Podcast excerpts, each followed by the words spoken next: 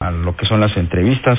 Vamos a platicar con Mariana Campos, ella es coordinadora del programa de gasto público y rendición de cuentas de México Evalúa. Y precisamente sobre el tema del que le hacíamos referencia hace un momento, esta baja, este ajuste que hace al pronóstico de crecimiento del PIB para México en este año el Fondo Monetario Internacional. Mariana, ¿cómo estás? Muy buenas tardes. Hola, ¿qué tal? Muy buenas tardes, Darío. Buenas tardes a todo el auditorio. ¿Qué es lo que le está pegando a México para que pues diversos organismos multilaterales, bancos de inversión, grupos financieros y demás estén pues ajustando, siguen ajustando a la baja, no se ve que toque pues fondo este esta disminución constante y sistemática a la baja del crecimiento del PIB?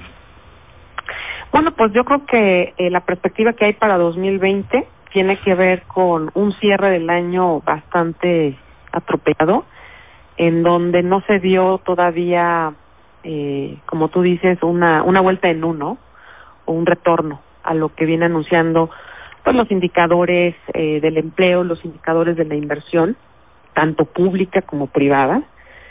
Eh, y yo creo que eh, con base en estas eh, variables es que hay un, un pronóstico eh, pues poco alentador de la dinámica económica el próximo año. Bueno, más bien este año. Claro. Ya estamos en 2020. Sí. Mariana, te saluda Rogelio Varela. ¿Qué tendría que hacer el gobierno federal para pues lograr ese punto de inflexión tan esperado en materia de inversión y de crecimiento? Mira, yo creo que el primer punto tiene que ver con eh, un, yo, yo creo que es un activo, aunque es un activo intangible y se llama confianza.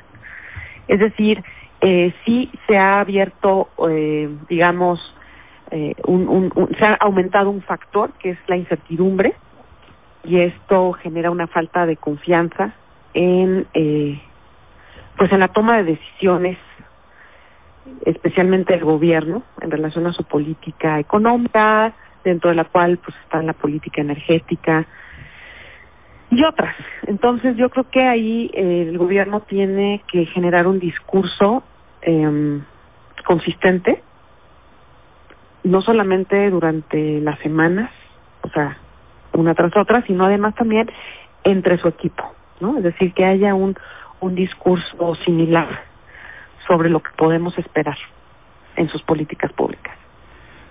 Decíamos hace un momento, a propósito del inicio de los trabajos del Foro Económico Mundial, pues que México brilla por su ausencia. Eso también es una manera de, es un desdén, ¿no? A, a la inversión, a la inversión, a los inversionistas, a quienes en un momento dado pudieran interesarse por venir a México a dejar capitales, construir empresas, en fin, eso también es una señal, pues no necesariamente buena.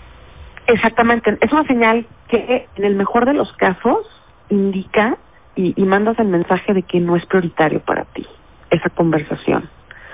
Entonces yo creo que eh, justo es lo que no hay que hacer.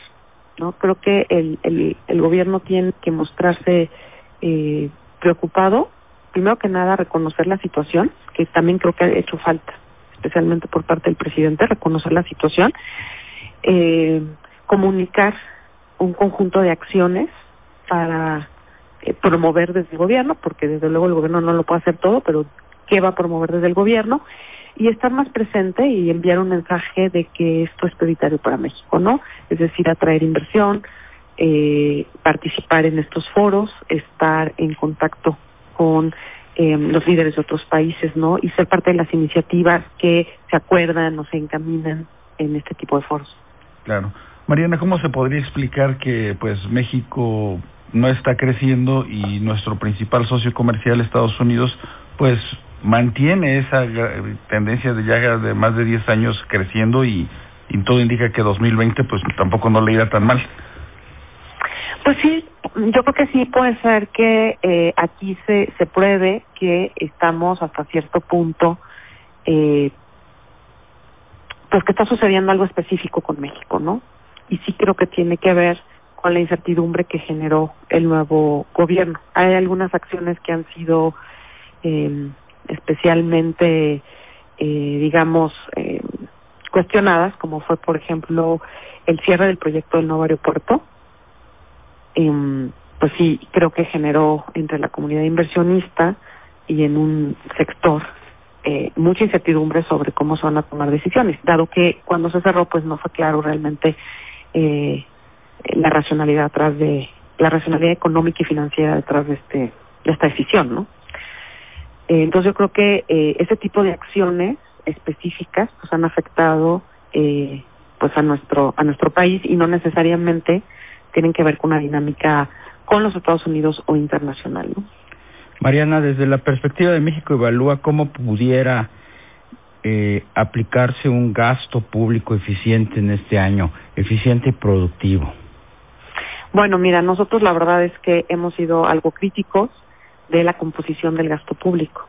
Eh, no todo lo relacionado con las finanzas públicas está mal. Creemos que este gobierno ha hecho, eh, a pesar de enfrentar una debilidad muy preocupante en los ingresos públicos, traen eh, pues un, unos ingresos eh, menores a los que habían presupuestado y menores a los que se habían ingresado la, el 2018. Eh, sin embargo, han mantenido una disciplina fiscal. Eh, no obstante, la composición del gasto sí la hemos criticado bastante porque eh, continúan con los recortes que se generaron hacia el presupuesto de infraestructura desde el sexenio pasado. En los últimos seis presupuestos, cinco han llevado recortes. Pero no solo eso, también han mostrado un gran letargo en el gasto de infraestructura. Y esto creo que ha sido porque durante los primeros meses del año pasado se generó el rezago en los ingresos y no actuaron de manera pronta y expedita eh, para resarcir, eh, compensando con los fondos de ahorro, ¿no? Y a lo mejor también empezar a listar algunas reformas, sino que tardaron mucho tiempo. Fue hasta agosto que el nuevo secretario, eh, el secretario Tuve Herrera, pues ya da el anuncio de que eso se va a hacer. Eh, no lo sé, los reportes dicen que el presidente no quería hacer eh, uso de los ahorros, por, por lo cuestionable que a veces puede ser eso, pero yo creo que ese rezago afectó mucho el ejercicio de la inversión pública. Entonces, creo que este año tienen que enfocarse muchísimo en ejercer la inversión pública, eh, tienen también que generar medidas de gobernanza eh, y de certidumbre para atraer recursos privados a la, a la infraestructura pública, ¿no? que está realmente cabizbaja. Estamos gastando eh, por lo menos presupuestariamente se está reservando solo la mitad del gasto de lo que deberíamos gastar en infraestructura pública, pero te digo, ni siquiera se está ejerciendo completamente. ¿no? Entonces ahí hay un área de oportunidad enorme. Eh, creo que también la federación tiene que tener un liderazgo mucho más, eh, ¿cómo te explico?, eh, positivo para eh, coordinarse con los gobiernos locales y ver de qué manera también la inversión local se puede promover. ¿no? Y creo que ahí ha habido pues en mi opinión una falta de liderazgo porque la situación ha sido como bueno pues no hay recursos eh, y hasta aquí llego yo como federación y yo creo que debe haber un liderazgo para generar nuevos arreglos institucionales que nos permitan alentar la inversión también en lo local. Pues estamos muy agradecidos de que nos hayas tom tomado la llamada. Mariana Campos, coordinadora del programa de gasto público y rendición de cuentas de México Evalúa. Que tengas muy buena tarde. No, de que hasta luego. Buenas tardes. Hacemos una pausa y regresamos.